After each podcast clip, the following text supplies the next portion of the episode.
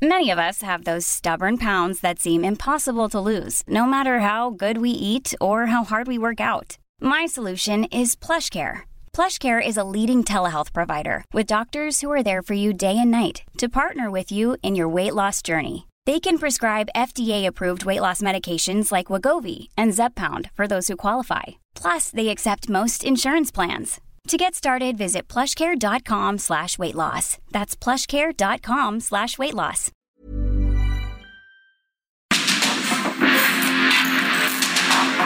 Porque el mundo actual no se entendería sin la economía, las finanzas y los negocios. Acompaña a Mario Maldonado, el columnista de negocios más joven y objetivo del periodismo financiero en su programa. Bitácora de negocios. Heraldo Televisión, ahora también por Sky HD. Toda la programación de Heraldo Televisión a través del canal 161 de Sky HD. Noticias, deportes, entretenimiento, gastronomía y mucho más. Heraldo Televisión, en todo el país, ahora también por Sky HD.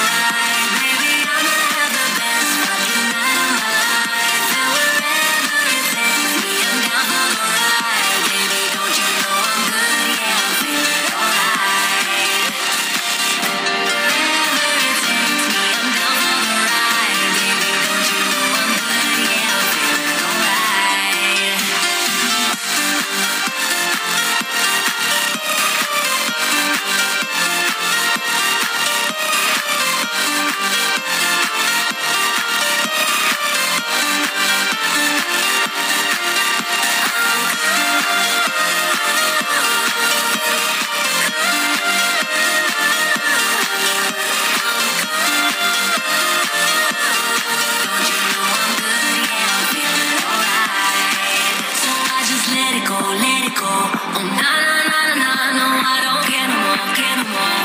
Na na na.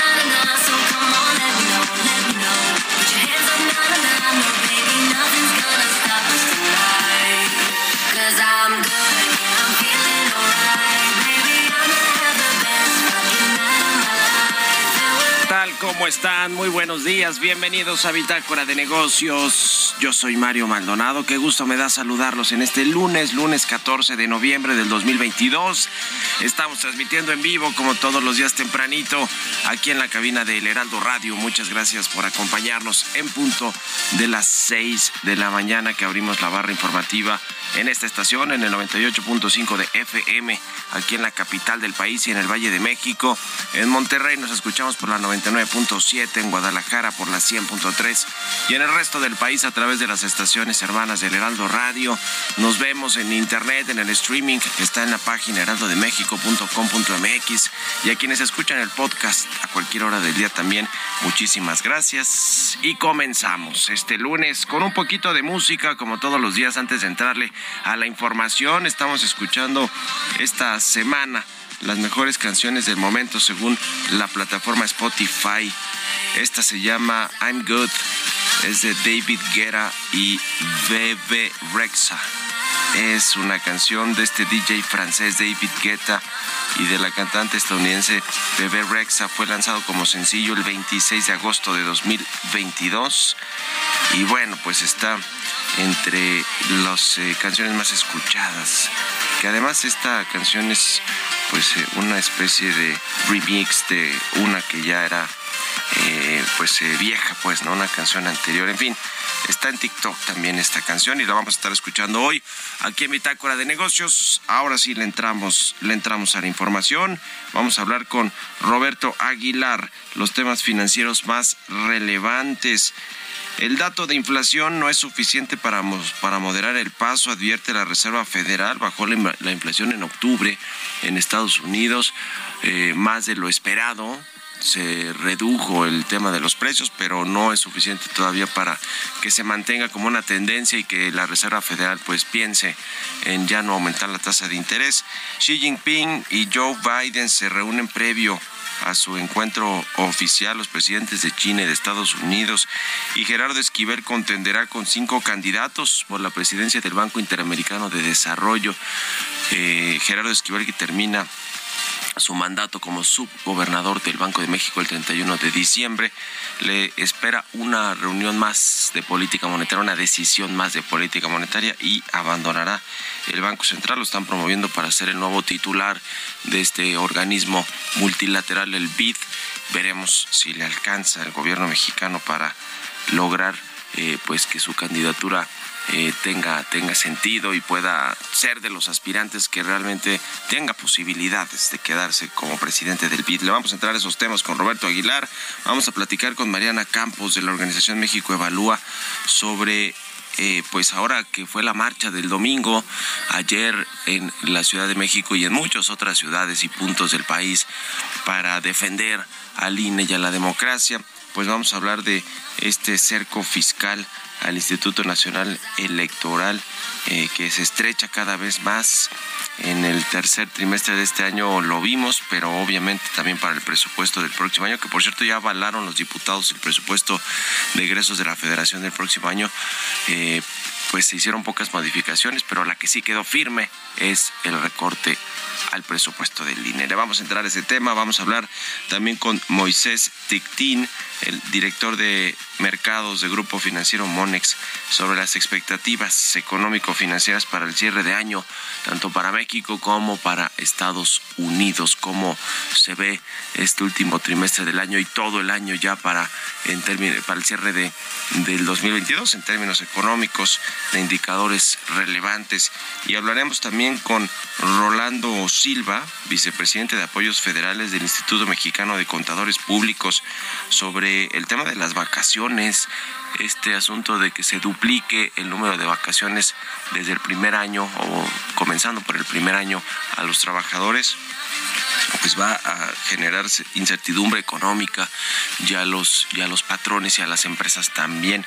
Vamos a entrarle a los detalles de cómo pues va a incidir este asunto que ciertamente es un tema de justicia laboral y todos estamos de acuerdo que tengamos más vacaciones pero se les puede complicar el escenario a los patrones y a las empresas y eso tendrá su impacto económico. Le vamos a entrar a este tema también al asunto del avión presidencial y esta nueva aerolínea a cargo de la Sedena que se quiere crear. En fin, le vamos a platicar de todo esto ya aquí en Bitácora de Negocios, así que quédense con nosotros en este lunes 14 de noviembre. Vámonos al resumen de las noticias más importantes para comenzar este día con Jesús Espinos.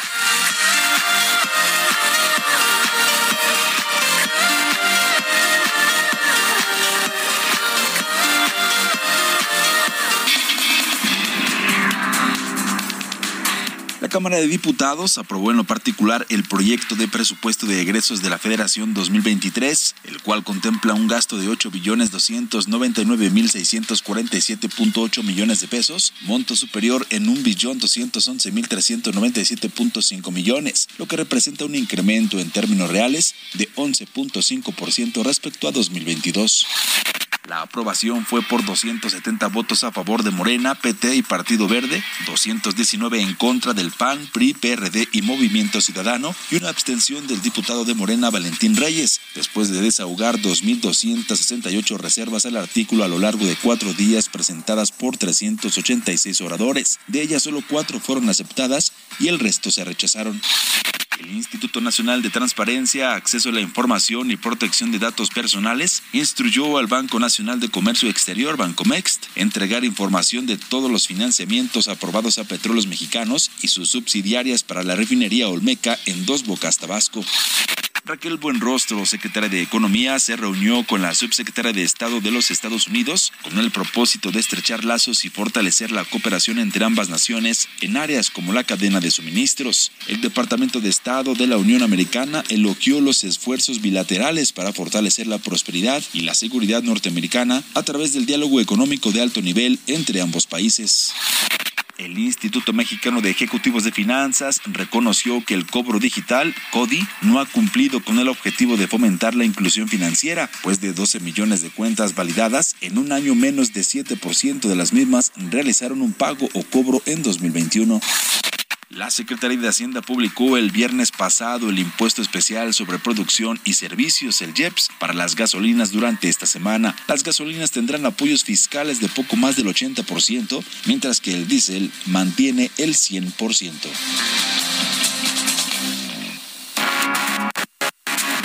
El editorial.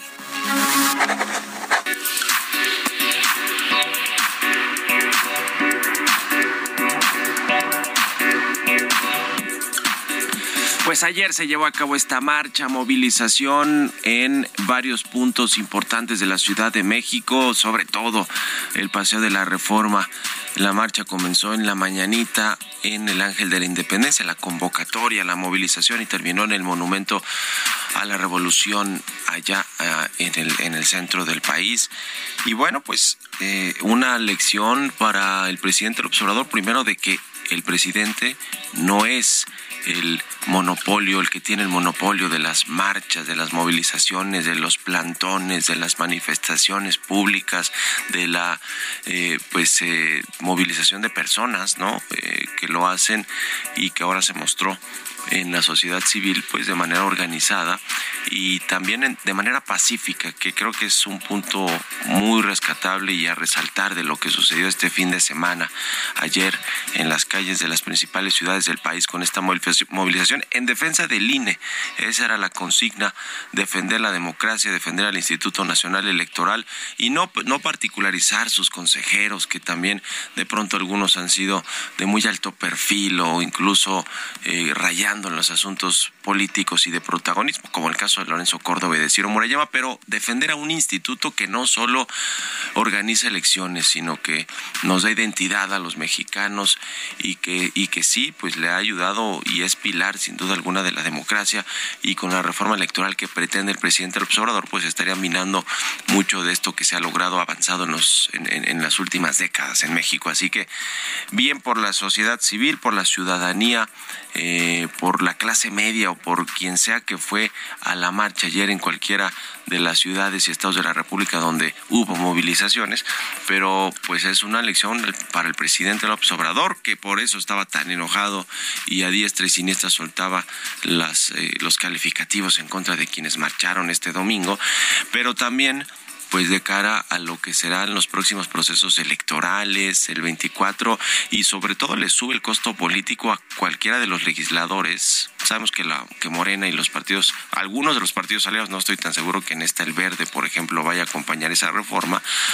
pero pues le sube el costo a todos los legisladores y a los partidos que van a votar esta reforma constitucional si es que pasa, si no se queda en el camino atorada o si no, pues la, la, des, eh, la descafeína por completo que pues era una pasa de ser una reforma electoral a una pues eh, unos una iniciativa de cambiarle algunas cositas al tema del financiamiento a los partidos y al INE que quizás se quede en eso y que no avance más. En fin en fin pero fue una muestra de que hay sociedad civil organizada y que está dispuesta a manifestarse cuando tenga que ser para defender pues las cosas que más trabajo nos ha costado crear, que es un sistema electoral y un Instituto Nacional Electoral, un árbitro de las elecciones confiable. ¿Ustedes qué opinan? Escríbanme en Twitter, arroba Mario Mal y en la cuenta arroba Heraldo de México. Economía y mercados. Roberto Aguilar ya está con nosotros. Mi querido Robert, buenos días. ¿Cómo Mario? Me da mucho gusto hablarte a ti y a todos nuestros amigos. Fíjate que las bolsas asiáticas cotizaban de manera irregular en un momento en que un alto cargo de la Fed advirtió que no se van a dejar llevar por una sola cifra de la inflación, mientras que las acciones chinas subían tras las señales de ayuda al afectado sector inmobiliario. De hecho, se habla de que el gobierno mismo solicitó a los bancos, a todo el sistema financiero, apoyar justamente al sector inmobiliario. Hay que recordar que un dato más moderado en la inflación estadounidense fue suficiente para que los rendimientos del Tesoro a dos años, Mario, cayeran 33 puntos básicos en la semana y el dólar perdiera casi 4%, la cuarta mayor caída semanal desde que comenzó la era de los tipos de cambio de libre cotización. Esto fue hace más de 50 años. Sin embargo, la Reserva Federal no acogió con agrado la relajación resultante de las condiciones financieras de Estados Unidos y el gobernador Christopher Waller dijo que se necesitaría una serie de informes favorables para que el banco quitara el pie del acelerador. Después de esta situación, Mario, pues muchos comentaron que era pues sobreexagerado la reacción de los mercados, estos incrementos que se dieron a partir de este dato menor al esperado de la inflación en Estados Unidos. Y fíjate que también mañana se van a reunir el presidente Joe Biden y el, y el presidente chino Xi Jinping, pero ya hubo una, un encuentro previo y de hecho el presidente chino dijo que durante una reunión justamente con el mandatario estadounidense que China y Estados Unidos deben tomar la historia como un espejo y dejar que guíe el futuro. Esto de acuerdo con algunas declaraciones de la agencia estatal de noticias Xinhua. Las declaraciones se hicieron al comienzo de las primeras conversaciones en persona de Xi Jinping y Biden que esta eh, asumió la presidencia de la isla indonesia de Bali antes de una cumbre del grupo de los 20 mañana que se prevé que estará pues cargada de tensión Mario por el tema de la invasión rusa de Ucrania. También te comento que Pekín y otras ciudades importantes de China informaron de un número récord de infecciones por coronavirus, lo que ha puesto a las autoridades bajo una mayor presión para sofocar rápidamente los brotes, mientras que intentan reducir el impacto en la vida de las personas y en la actividad económica. Interesante porque ya se dieron a conocer, Mario, 16.072 nuevos casos de transmisión local. Esto es un importante porque la cifra anterior, Mario, era de 14.761. E insisto, pues es un tema que a la luz de tanta población que tiene China, pues pareciera pues eh, minúsculo, pero al final tiene que ver con las repercusiones y esta situación de que China dijo que no va a mover su política de, de cero tolerancia. Y muy interesante lo que está sucediendo porque hoy se publicó un artículo donde los jefes del Banco Central francés y alemán dijeron que la guerra de Ucrania, la inflación y la crisis energética han hecho que el más importante que nunca impulsar una unión de mercados de capitales para financiar justamente las transacciones verdes y las digitales. Hay que recordar que Francia y Alemania, Mario, han estado enfrentados durante los últimos meses y han propuesto una cumbre para intentar resolver sus, sus diferencias, pero bueno, interesante lo que sucede justamente con esta propuesta de cohesión, de fusión de los mercados de valores de ambos países. También te comento que serán cinco países, Argentina, Trinidad y Tobago, México, Brasil y Chile, los que ya tienen candidatos, Mario, el cierre del viernes que vencía el plazo, pues ya hay cinco postores, cinco contendientes para eh, la presidencia del Banco Interamericano de Desarrollo. Y bueno, interesante porque ahí se va a medir eh, justamente el subgobernador del Banco de México, de nuestro Banco de México, eh, Gerardo Esquivel se va a medir con algunos otros personajes, pero en realidad, bueno, pues había que ver porque va, viene todo un proceso y se prevé, Mario, que prácticamente a finales de noviembre eh, se dé a conocer justamente al elegido. El tipo de cambio cotizando en 19.55, después de un mínimo del año del 19.27 la semana pasada, pues fue muy positivo para todos los mercados. Y la frase del día de hoy, Mario, regla número uno, nunca olvides perder dinero. Regla número dos, nunca olvides la regla número uno y así sucesivamente. Frase famosísima de Warren Buffett. Buenísimo, Robert, gracias y nos vemos al ratito en la televisión. Gracias, Mario. Muy buenos días. Roberto Aguilar, síganlo en Twitter, Roberto AH6 con 20. Vamos a otra cosa. Mario Maldonado en Bitácora de Negocios. Vamos a platicar con Mariana Campos, ella es coordinadora del programa de gasto público de cuentas de México, evalúa nuestra colaboradora aquí en Bitácora de Negocios. Hola Mariana, muy buenos días. ¿Qué tal? ¿Cómo estás, Mario? Muy buenos días. Gusto saludarte, como siempre. Pues el INE, el Instituto Nacional Electoral, que además de que se aprobó este recorte en el presupuesto del próximo año para este instituto autónomo, pues también lo han venido apretando financiera y fiscalmente. Cuéntanos, por favor. Sí, Mario. Bueno, pues primero que nada decirle al auditorio que el gasto del INE eh, está alrededor de 20 mil millones de pesos, así será más o menos en 2023, y esto representa un punto dos por ciento del presupuesto. Un punto dos por ciento, Mario. ¿Qué significa esto? Pues que desde luego el INE, si está o no, presupuestariamente no va a pasar nada. Es decir, no representa ningún riesgo fiscal y, eh, y nos da mucho más de lo que nos quita. Eh, lo que también es interesante es precisamente que hemos notado que conforme han, pasado los años, se han aseverado, nosotros le llamamos el, el cerco fiscal al INE, porque eh, cada vez que el INE manda un presupuesto se le está aprobando menos de lo que el INE pide. Eh, y no solo eso, Mario, sino que durante el año fiscal eh, le hacen recortes. ¿no? Y esto eh, ha sido muy relevante en esta administración, se ha marcado mucho en relación a la administración anterior, ha sido cuatro veces mayor el cerco fiscal. Entonces, eh, pues eso sí es preocupante porque, pues, eh, por ejemplo, tiene una lista de eh, lectores que, pues, crece año con año, ¿no? Entonces, eh, eso eso es como muy importante. A veces hay años que hay comicios, que hay elecciones, hay años que no, y también eh, el INE también implementa mejoras en sus procesos y todo eso tiene un costo. Entonces nos parece muy importante que el instituto pueda eh, pues ir eh, generando más información sobre su presupuesto, el costo de los procesos, para que eh, pues de esa manera sea mucho más difícil eh, la discrecionalidad que hay en sus recortes.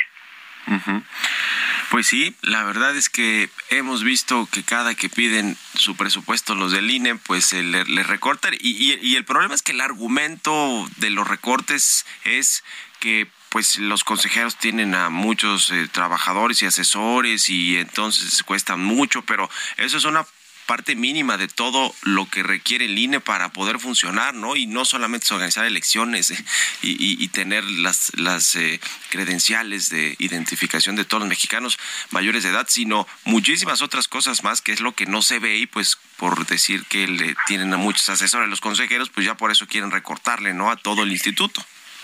Es correcto, María. Además hay que decir algo. Bueno, el sueldo de los consejeros que ha sido motivo de, eh, pues tú sabes, muchas opiniones, en realidad representa el punto uno por ciento del presupuesto del INE, Mario. Y además, eh, bueno, hay que decirlo, ¿no? Siempre se dice, no, pero es que ganan más el presidente.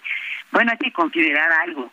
Dentro del sueldo del presidente no estamos incluyendo lo que nos cuesta que él vive en un palacio, ¿eh? Y que tenga ahí un montonal de asistentes por vivir en ese lugar, así como pues vigilantes de una serie de pues de personal que se requiere no para poder llevar a cabo una vida en este en esa instalación. Entonces yo creo que eh, no se puede comparar no lo que cuesta la investidura presidencial eh, y que el sueldo del presidente pues no representa realmente el costo no de la investidura.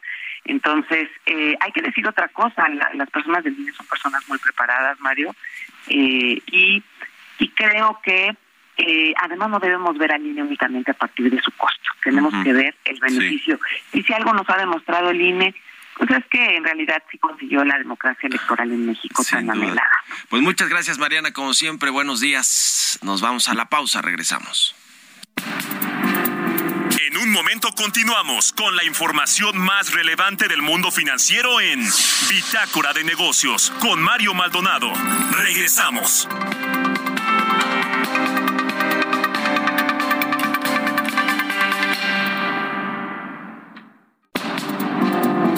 Estamos de vuelta en Bitácora de Negocios con Mario Maldonado.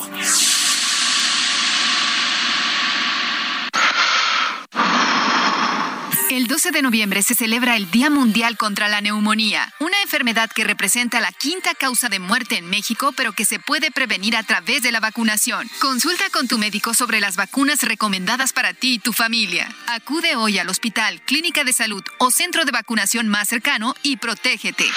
Porque cuando prevenimos, respiramos tranquilos. Sobre los esquemas de vacunación, consulte previamente a su médico. Un mensaje de Pfizer con autorización 22330021B0815.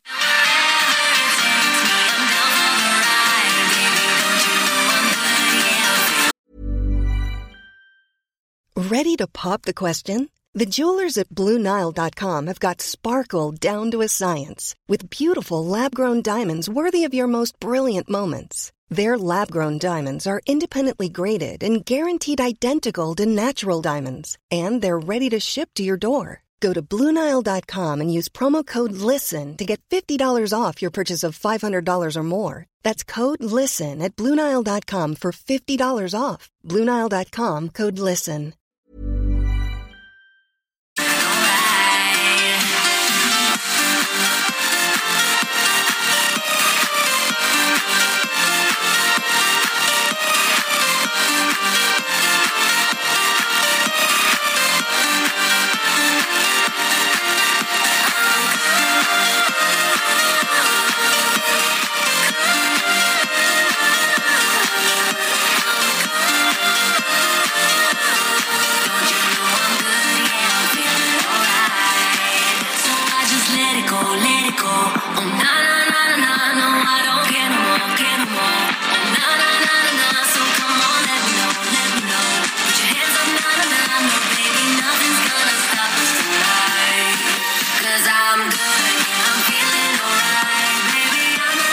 Estamos de regreso aquí en Bitácora de Negocios y regresamos escuchando un poquito de música antes de entrarle a la información en esta segunda mitad del programa. Estamos escuchando esta semana las mejores canciones del momento según la plataforma Spotify. Esta se llama I'm Good de David Guerra y Bebe Rexa. Es una de las canciones que está viral en, en plataformas como TikTok y en las listas de popularidad de Spotify. Bueno, vamos a vámonos con esto al segundo resumen de noticias con Jesús Espinosa.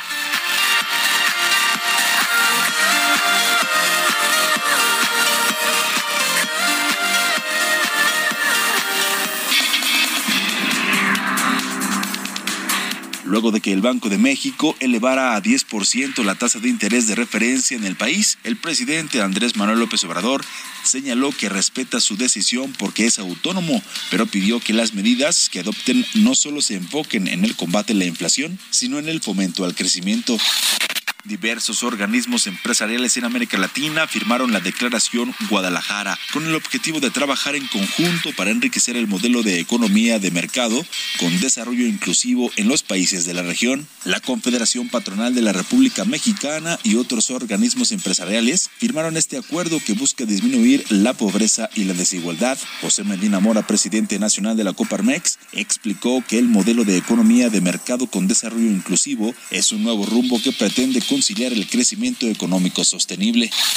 El secretario de Turismo Miguel Torruco informó que entre enero y septiembre de este año ingresaron a México 20.483 millones de dólares por concepto de visitantes internacionales, un aumento del 54.1% comparado con el mismo periodo de 2021. Iberdrola México obtuvo una certificación para sus 10 plantas en el país por su mejora continua en materia ambiental. La empresa española de energía certificó su calidad en el cuidado del medio ambiente en su área de operación y mantenimiento, lo que le valió el reconocimiento de la Asociación Española de Normalización y Certificación. Entrevista.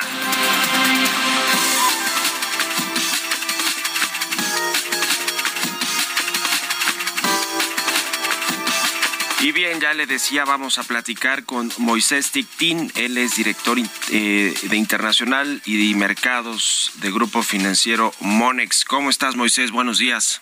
Hola, buenos días. Gracias por la invitación. Muchas gracias por estos minutos gracias. para Bitácora de Negocios aquí en el Heraldo Radio. Pues mira, muchos temas que platicar en, en, términos de cómo va a cerrar el año con indicadores macroeconómicos. Para empezar con el de el crecimiento económico que, ah, pues a la luz de los datos que tuvimos en el tercer trimestre, parece que se mejoraron las expectativas de cierre de año. ¿Cómo, cómo están previendo que va a ser el cierre del 2022?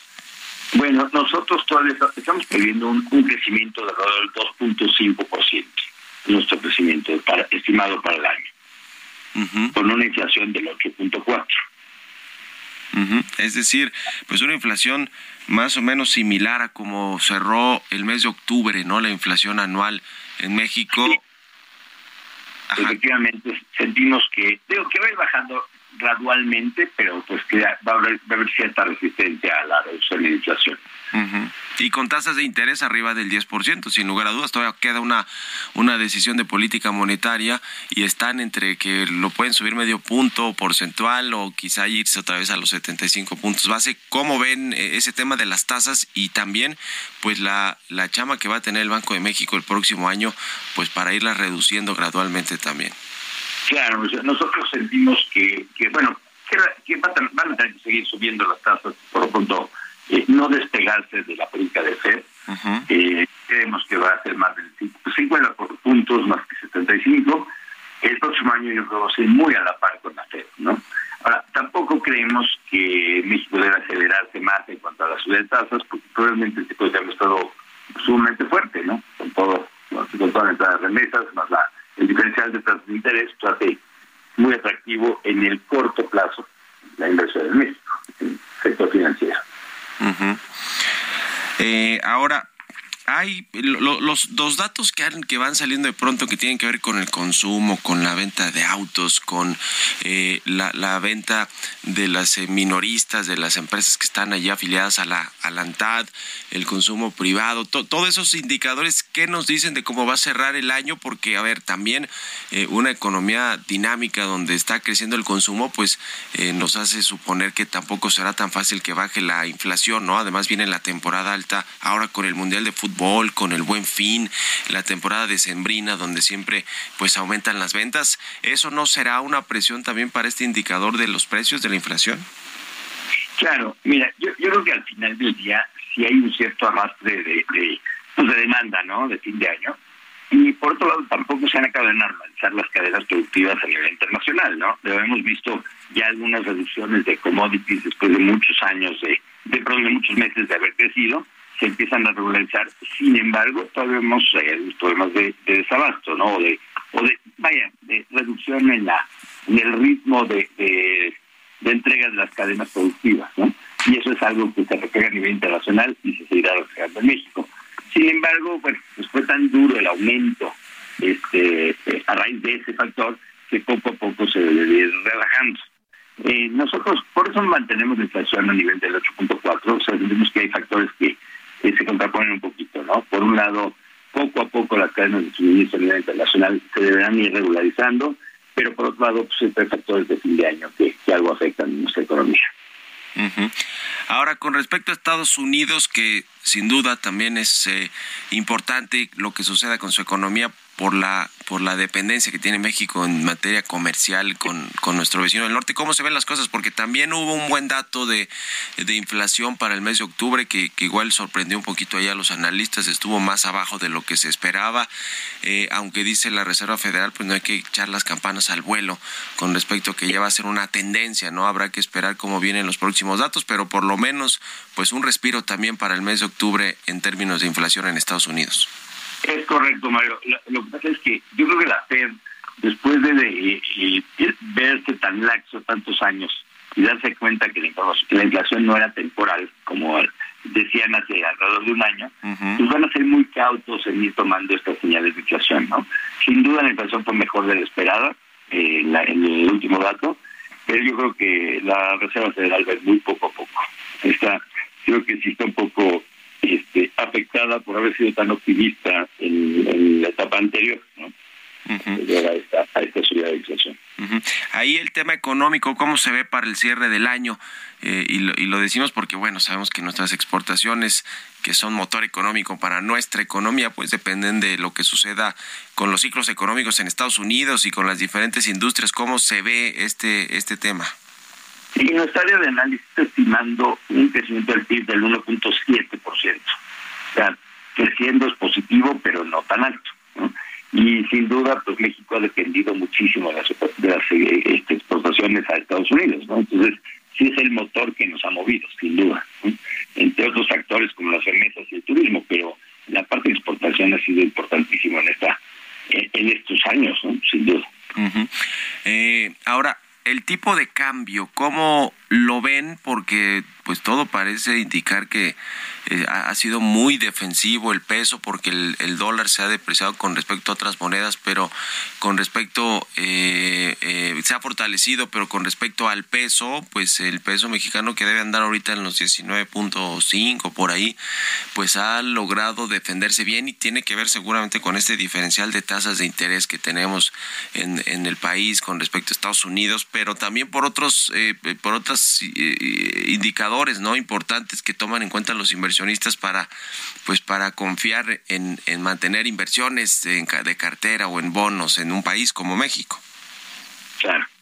Sí, mira, sin duda, eh, esa, esa ha sido la parte, digamos, defensiva en el sentido de subir las tasas a la par que, la Fed. El diferencial de tasas sigue siendo muy alto, ¿no? Eh, pero en ese sentido, pues, el Banco de México ha sido bastante conservador y, eso pues, ha traído flujos, sin duda, ¿no? Que se reflejan en, un tipo de cambio que yo diría que nos sorprende a todos, ¿no? Nuestra estimación todavía, y no, no dudo que la podamos revisar, pero por lo pronto anda a aparecer el año en 20.3, que significaría un debilitamiento en los próximos eh, semanas, meses. Pero sí creo que tampoco esperábamos esta revolución tan reciente de la última semana. Es una realidad. Y ya mencionabas el tema de las remesas, del turismo, del comercio bilateral de México con Estados Unidos, todo eso pues de alguna manera también ha fortalecido pues a la economía local, ¿no? El, consumo doméstico y todo eso, sin duda alguna, esta generación de divisas a partir de actividades como el turismo, obviamente las, las remesas que, que han tocado máximos históricos en, en, en los últimos meses en términos de la llegada de ese dinero que mandan los paisanos, pues todo eso va apuntalando un poquito la economía y va mejorando las perspectivas, ¿no? Por eso en el tercer trimestre también sorprendió el crecimiento de la economía. Claro, ahora, por otro lado es muy curioso cómo se van dando las cosas en la administración, ¿no? Por un lado tenemos eh, factores que nos han beneficiado muchísimo, como el crecimiento de exportaciones, como tú lo señalas, la parte de remesas y por supuesto el diferencial de tasas, pero ha habido la suficiente confianza de, de inversionistas extranjeros para invertir al menos al sector financiero. Ahora, donde yo veo que se, se ha ido estancando el tema es en la inversión privada, doméstica y, bueno, interna y externa. Y ahí es donde hay ciertos sectores que van muy bien. Todo el tema del nearshoring famoso, el poder sustituir este, exportaciones que, que China hoy está haciendo en Estados Unidos y a través de una frontera eh, pues eh, amigable y confiable, sin duda ha ayudado.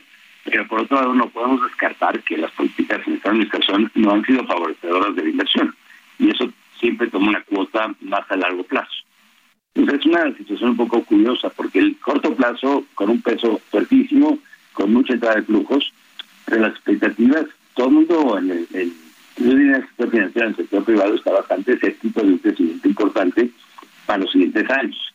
Y eso es una lástima para México, que siempre ha estado al borde de poder llegar a, a tasas de crecimiento muy interesantes. Y aquí un poco el, eh, yo diría, el, el dilema que hay es cómo en un entorno tan favorable para México, siendo vecino de Estados Unidos, no logramos crecer a tasas mucho más altas. Yo creo que es nuestro verdadero reto. Y ese asunto de la inversión eh, eh, privada pues sigue siendo eh, el reto para México, ¿verdad? Que aumente realmente la inversión privada tanto de los empresarios locales como de los que vienen a poner nuevas plantas o a relocalizar sus inversiones con este asunto del nearshoring y la oportunidad que tiene México para con, pues, para atraer toda esa inversión, pero no hemos todavía, digamos que logrado eh, ser ese ese país donde pues vengan en, cascada eh, muchas inversiones, no a pesar de la oportunidad que hay ahora en el mundo. Yo creo que ese es el reto y sí no quiero menospreciar el tema. Si hay empresas de logística, de bodegas de plantas industriales, sobre todo en el norte de la República, que han invertido. O sea, sí hay inversión extranjera en eso, ¿no? Y, doméstica también, privada, ¿no? Pero pero podría ser mucho más. O sea, con políticas que dan más certidumbre, inversión privada podría volar, y cosa que no ha ocurrido. Ya. Pues muchas gracias, Moisés Tictín, director de mercados del Grupo Financiero Monex, por estos minutos y muy buenos días. Mario, si me das una oportunidad nada más para comentar que estamos cumpliendo 37 años de aniversario de Monex, muy contentos de nuestra, pues ahora sí que actividad en estos 37 años y muy entusiastas de que nuestro crecimiento, que ha sido realmente muy significativo, pueda, pueda crecer, pueda continuar en el futuro. Pues muchas felicidades, Moisés. Gracias y buenos días. Hasta luego. Gracias, Mario. Buenos días. 6 con 45, vamos a otra cosa. No te pierdas lo que Total Play tiene para ti este buen fin. Contrata ahora y llévate 150 canales, 100 en HD para que veas tus programas favoritos, 50 megas extra para navegar a toda velocidad, un servicio de TV adicional por cuatro meses y por tiempo limitado recibe un Wi-Fi Pro sin costo. ¿Ves? Esta es una promo que sí es promo. Cámbiate ya y vive la experiencia Total Play. Historias empresariales. Ya le decía que al no poder vender el avión presidencial ni rifar ni nada de toda esta faramaya que pues ha eh, montado el presidente López Obrador con respecto a este avión que se compró en el sexenio anterior, pues el presidente ahora dice que va a ser parte de esta empresa aerolínea de la Sedena, la Mexica o como sea que se vaya a llamar y también que se renta para viajes familiares o empresariales. En fin, se lo va a quedar la cedera, pues quién más, si son los que mandan en México, los militares. Hoy nos cuenta de todo esto Giovanna Torres. Presidente Andrés Manuel López Obrador informó que las negociaciones con los trabajadores de Mexicana de Aviación para adquirir el nombre de la empresa para la nueva aerolínea de la Secretaría de la Defensa Nacional están avanzando. Informó además que se tomó la decisión de que el avión presidencial que ha intentado vender y no ha podido sea entregado a la nueva aerolínea de la dependencia. Ya estamos en trato con los trabajadores de Mexicana, tanto activos como jubilados, y se está buscando ya un acuerdo para que la nueva línea aérea se vuelva a llamar Mexicana de Aviación detalló que se va a hacer un avalúo de la marca, del emblema y se va a tener una empresa para que haya más vuelos y que de esta forma no aumenten tanto el pasaje en el avión. En cuanto al avión presidencial, el Ejecutivo indicó que hay quien quiere la aeronave, pero que busca comprarla según el presidente por un precio menor, por lo que tomó la decisión de entregarlo a la Aerolínea Mexicana de Aviación. Ya tomamos la decisión, como va a haber la nueva línea aérea, se va a utilizar ese avión, se va a entregar a Mexicana de Aviación para viajes, sí, especiales. Si quieren ir a Europa, otro continente, o también de la Ciudad de México a, a Tulum o a Cancún o a Los Cabos, aunque es un poco más, podría ser el presidente señaló que el contrato con la UNOPS para la venta del avión presidencial terminó. En marzo pasado, López Obrador informó que la aeronave sería entregada a la empresa del ejército Olmeca Maya Mexica para rentarlo y con dichos ingresos pagar su mantenimiento. Para Bitácora de Negocios, Giovanna Torres.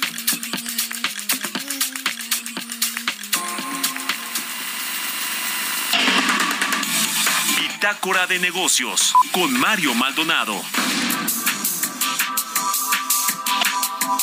Y bien, vamos a platicar con Rolando Silva. Él es vicepresidente de Apoyos Federales del Instituto Mexicano de Contadores Públicos. ¿Cómo estás, Rolando? Muy buenos días.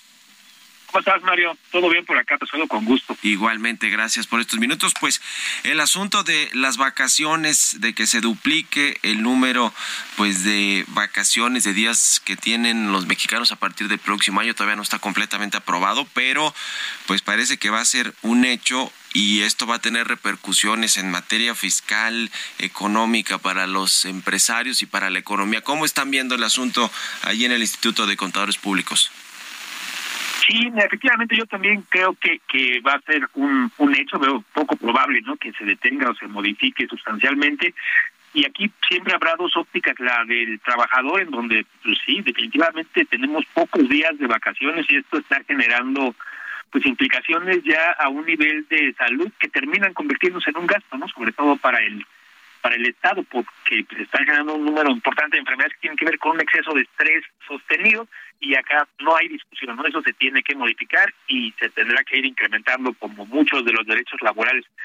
Del lado del patrón me parece que nos agarra el mal momento, ¿no? Nos agarra el mal momento. Tendríamos eh, de inmediato un, impacto en todas las cuotas de seguro social, lo que pagamos al seguro social, lo que se paga al Infonavit, porque este concepto va a ser el doble. No se modifica el porcentaje de la prima, sigue siendo un 25%, hablamos ahora de un 25% de 12 días, ¿no? Del salario de 12 días. Eh, incrementa la base para los impuestos estatales, para la carga social. En el tema de impuestos federales, pues este es un ingreso para el trabajador, pero al estar exento, eh, es un gasto que no que tenía contemplado y que ni siquiera voy a poder va a poder afectar mi resultado fiscal plenamente. Sí, sí, habrá que, que revisarlo. Va a haber empresas que tengan problemas para pagarlo. Tenemos la obligación como patrones de tener los recursos suficientes para hacer frente a las obligaciones.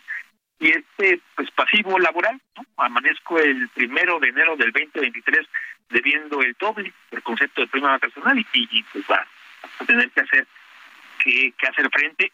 Y por otro lado, y eso pues, definitivamente tiene que pasar.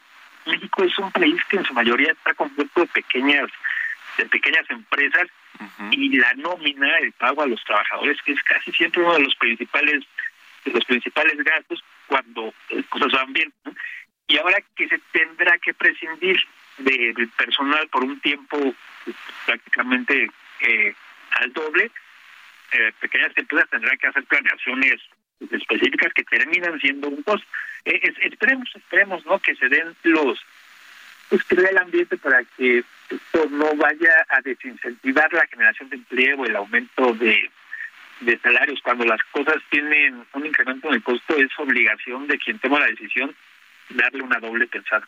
Entonces, pues totalmente a favor, ¿no? De el incremento en los derechos laborales, pero pues eh, sí, sí, estamos observando de cerca que, que habrá un, un impacto que no se considera Sí, porque además, a ver, siendo, siendo realistas y justos también con los patrones y los empresarios, pues han venido varias cosas que van mermando también la capacidad de, de los empresarios, no solo después de la crisis que vivimos, pero está aumentando el salario mínimo, presionando los salarios al alza en general, las aportaciones de patronales en, a las cuentas de las AFORE, de los trabajadores y ahora, eh, entre otras cosas, ¿no? Y ahora viene este asunto de los, de los, eh, de las vacaciones.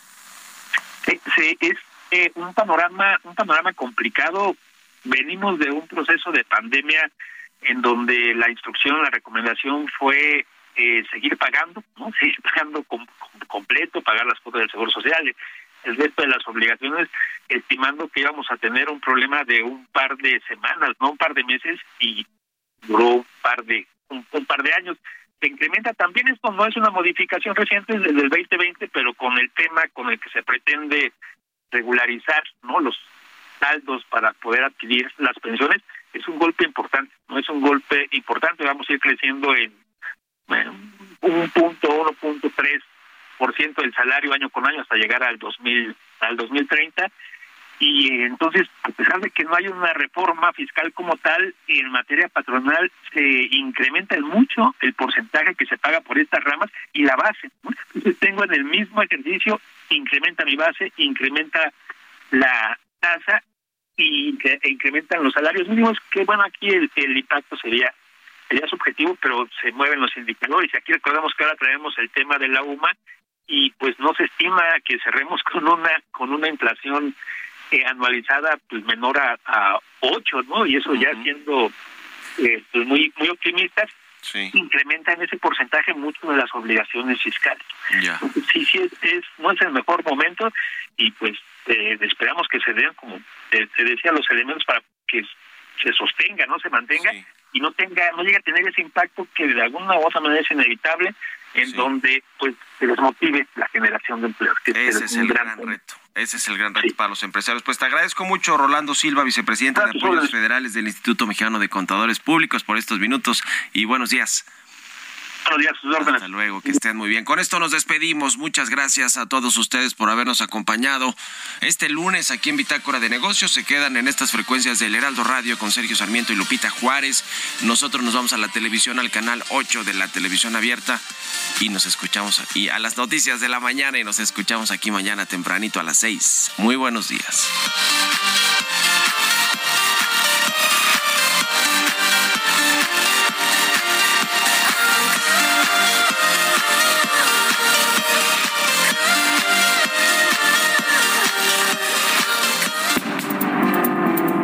Fue Bitácora de Negocios con Mario Maldonado.